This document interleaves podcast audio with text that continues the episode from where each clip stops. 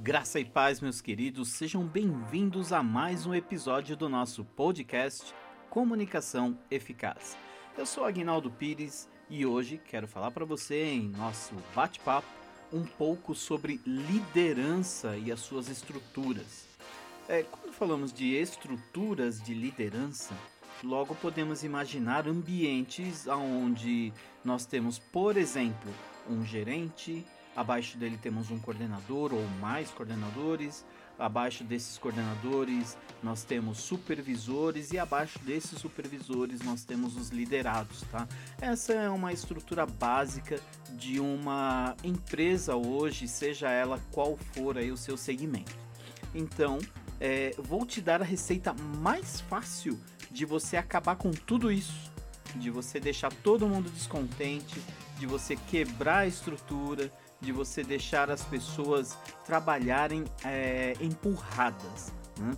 É difícil falar assim, mas talvez seja algo mais simples de se entender. Vou explicar. Por exemplo, normalmente as, as camadas de coordenação e supervisão elas andam próximas, então o supervisor se reporta ao coordenador.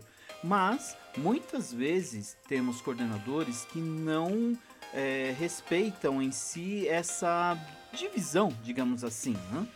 Então começam a fazer funções que são do âmbito dos seus liderados, ou seja, dos supervisores. O que acontece? Quando os supervisores percebem esse tipo de coisa, começam a se sentir desmotivados, começam a se sentir ameaçados, começam a surgir sentimentos ruins. A mesma coisa é se um supervisor começa a fazer o trabalho do seu liderado. Por exemplo, se for em uma fábrica e ele for fazer o trabalho de um liderado, ele pode fazer um trabalho braçal. E aí, quando o liderado for fazer isso, é, o seu trabalho em si e ver que não tem mais o que fazer porque o seu chefe foi lá e fez, pode causar um mal-estar. É, outra coisa, isso a gente vê muito em, em ambientes como igrejas, por exemplo. Você tem lá é, uma pessoa que coordena as coisas, né? E abaixo dela tem as pessoas que auxiliam no operacional. Acima dessas pessoas normalmente, normalmente tem um pastor ou alguém desse tipo.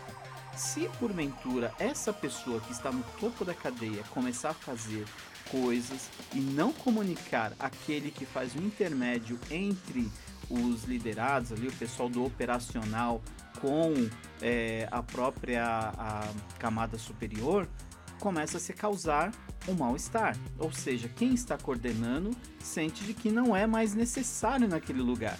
Então, é, começa a trabalhar de uma maneira, como que se diz o ditado popular, empurrando com a barriga. Isso não é legal para nenhum lugar que você esteja.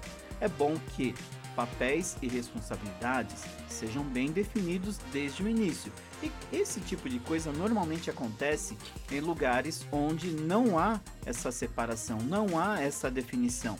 Isso precisa acontecer urgentemente para que as pessoas não comecem a, a desistir de permanecer no lugar, a procurar um lugar mais agradável, onde elas se sintam mais úteis, onde elas se sintam valorizadas, né? onde se sintam de certa forma até amadas, porque dependendo do estado emocional da pessoa, ela pode se sentir é, como se é, é, estivesse sendo deixada de lado e isso pode gerar um transtorno, pode trazer sentimentos ruins à tona e a partir daquele momento você não pode mais contar com aquela pessoa para fazer as coisas, porque ela vai estar ali somente de corpo, mas não de alma, não de mente, de outra forma nenhuma.